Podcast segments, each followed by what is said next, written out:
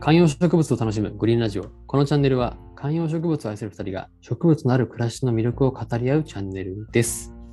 お願いします。よろしくお願いします。ちょっとね、今日は先輩に聞きたいことがあって、はい。なんでしょう？やっぱその観葉植物をやる上で、まあ、楽しい側面もあれば、ちょっとこういうのがあって難しいんだよねっていういくつかのやっぱこう、障壁があると思うんですけど、その一つが、こう、子供との共存だと思うんですよ。はい。うん。結構ね、周りでもあったりとか、その子供がいるからちょっと難しいとか、小さい子がいるからみたいな、なんかそういうエピソードとか、どういうふうに気をつけてるとかっていうのがあったら教えてほしいなと思って。うちは、うちはもう、その、うんうん本当の幼児期みたいなのをもう過ぎかけているんですけど、うん。それでもやっぱり、うん。えー、カバンを背負ったまま、リュックを背負ったままリビングで振り返ってぶつかるとかありますし、ーはい。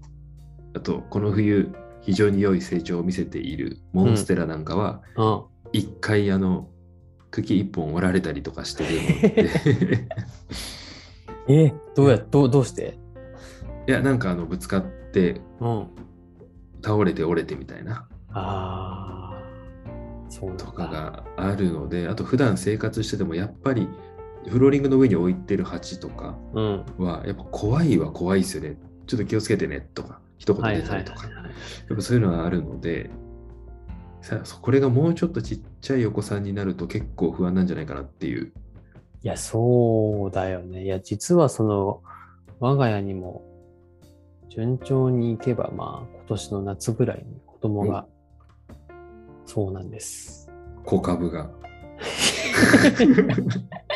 ちょっと、その、何でも食べ物に変える芸人みたいな、何でも太らせられますみたいな芸人みたいに言うのやめてもらってほしいんですけど、そうなんですよ。ちょっとねそういうこともあったりして、ちょっと不安だなとか、どうしていくのがいいのかなと思ってね、ちょっと土食べちゃったとか、ね、なんかひ、ね、ひ手引っ掛けてひっくり返しちゃうとか、なんかそういうのを、思わずどっち大事にしなきゃいけないんだっけみたいな気持ちになっちゃって。いや、でもね、どっちも大事ですからね。いや、そうだよね。確かに、何がいいんでしょうね。まずは、ハンギングにすることとかはね、一ああ、個まあ確かにね。簡単にやれることだったりとか、うん鍵の、鍵のかかったベランダに春から冬の始まりぐらいまで出すとかはできますけど、うん。あと何ですかね、容器を例えば陶器じゃなくてプラに全部変えるとか、そうだよね。なんか、一方で、なんかその、お、おなんていうのかな。捕まり立ちとかをしたときに、うんうん、軽かったりすると、倒れてきちゃったりする可能性もあるなと思ってて、倒れてひっくり返っちゃう。うんうんあえてその陶器の方が動かなかったりするのかなとか、うんなんかそういうのもね、ちょっとあったりはするよね。なんか例えばあとはちょっとね、その先の話なんだけど、そのさっきのモンステラが、まあ、ひょんなことでお折れてしまったとか、折ってしまったっていう時に、そこに対してのその子供へのアプローチをどうするのか、叱るのか、どうするのか、それはどどうしてたううちは激叱りですね。激叱りなんだ。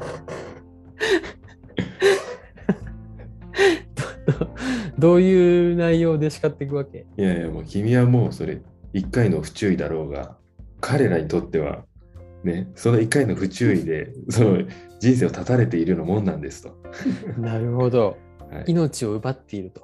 そえー、う。次から気をつけなさいと。そうなんだ。それは何？父、父なの？それとも母なの？どっちもっすね。どっちもなんだ。理想を言えば、うん。あ、あなたに怪我がなくてよかったですね。次から気をつけようね、みたいなことなんだと思うんですけど、うんうん。まあ、だから植物とかそういうのに限らず、普通に子育てしてると、やっぱね、そういうふうに落ち着いて片付けられないこともやっぱ多々あるんですよね。まあまあね、それは別に何か割ってしまうとかいろいろあるだろうね。そうそうそうそうそう。うんまあ、そういった生活の中での一つみたいな感じで、うんその植物が特別というよりかは、なるほど、な普るほど。通にその怒りの感情を含めて叱る時もあるし、はいはいはいはい。ちゃんと伝えるためにもね。そう、なんかね、その辺はもう、あの綺麗事で済まないような気はしますけどね、僕は。うーん。なるほどな。あとは何ですかね、あの水耕栽培とかうん。を増やすとかも一個手かもしれないですね。こぼれても水だけなんで、まあ確かに確かに。うん、であれば、えーと、ポトスとかうん。では子供の手の届くところであっても、まあ、えーと、プラのボトルとかに入れて、全然あの、はいはいはい。ペットボトルとかでも全然育つじゃないですか。そういうのに入れて飾っておくとかにしておいてもいいかなと思います。いや、そうだよね。いや、なんか、あの、我が家にね、こう、そのもう子育てを、まあ、まさにその、現と同じぐらいの小学生ぐらいの、とか幼稚園ぐらいのお子さんを持ってる先輩とかがうちに遊びに来たとき、ああ、もうこんなのダメ、こんなのダメ、みたいな。ああ、もうこんなのね、もうすぐ片付けないとダメだよ、みたいな。もうこういうおしゃれなうん生活はできなくなるから、みたいな。感じでもうね、先輩風をめちゃくちゃ吹かされまして、はいはいはい。ああ、処分処分、捨てて、みたいな。はいダメダメ、危ない危ない、みたいな言われるわけですよ。バランスが変わってきますよね。えーと自分のインテリア100%のところから、うん。子供のものとかが、まあ、嫌顔にも増えてきて、うんで、それが、えーと小学生ぐらいに上がるとか、小学生、中学年ぐらいになるタイミングで、うん。明らかにその幼児期の趣味のものがいらなくなってきて、はいはい。その場所を取るものがなくなってくる。うん。なんか、おもちゃのキッチンとか、はいはい。おもちゃのお城みたいなやつとか。はいはい。で、やっと親のインテリアとかのものの比率がまた増えてくるみたいな。うーん。なるほどね。あだから、冬来たるというか、はい。あるある程度、その我慢の時期とも捉える必要あるかもしれないですね。あ今、ベースは後ろに映ったの、ドライフラワーをスワッグにするとか、なんかそういうのあるかもしれないですね。ああ、確かにね。うんでエアプランツとか。はいはいはいはい。や、確かにな。そうなんだよね。そう。いや、でも、なんか皆さんどうしてるのかな。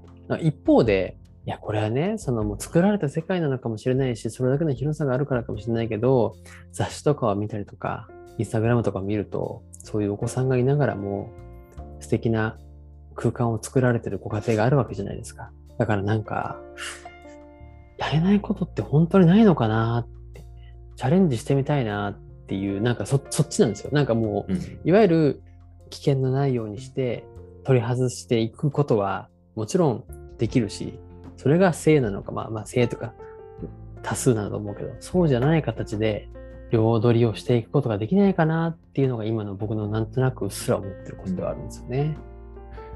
まあでもあれですよね。この間の話で言えば、鉢をアートストーンのものに変えるとかも全然見まあた目おしゃれ。だし、うんあと、これちょっと賛否あるかもしれないですけど、尖ったものとか、うん。えーとボタン電池とか、はいはいはい。そういうのに比べると、だいぶ安全だと思いますけどね。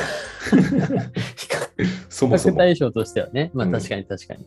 まだからあ、あんね。まりこう過敏にはならずにいいんじゃないですかね。ででも、とはいえ安全第一なので、そうそう。だからまあちょっとね、スツールの上に置いてるものとか、そういうのとかはちょっと下ろさなきゃいけないのかなとか、うんうんまあ、そういうのはね、ちょっと高さ出してるものとかは下ろそうかなとか思ったりとか、あとはちょっとベランダに貼るぐらいから、ちょっともう直射日光まで行かないにも日光に当たる訓練をして、ちょっと外に置くのを比率を多めにして室内から減らすとかっていう、いや、いいじちょっとね。そういう勝負の年なんですよ、今年は。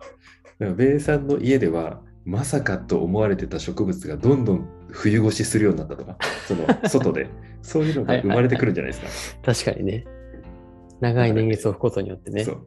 エバーフレッシュがもしかしたら外に適用するみたいなのがあ越冬するかもしれない。るみたいなね。えっと、屋外越冬のエバーフレッシュが出るかもしれないですね。こうして植物を育てるスタイルが実家の親のスタイルになってくるんですよね。これを経て。今今まで実家の親すごいって言ってたけど、はいはい。自分も子育てと一緒に育てるともうそんなに日々見てくる時間もないし、っていうストロングスタイルになっていって、結局あの植物たちも強くなっていくっていう。そう子供たちからハスベベさん自身が館長と呼ばれる日が出てくる。確かに。ちょっともうあれだね。なんか観葉植物たちもちょっと親離れをすると。わそういうことですね。かりました。まあ、もしちょっとあの、リスナーの皆さんで、こういった時にこういうの気をつけた方がいいですよとか、こうやって気をつけてましたみたいなのがあればコメントとかいただけると嬉しいです。はい。ぜひぜはひお待ちしております。お願いします。お願いします。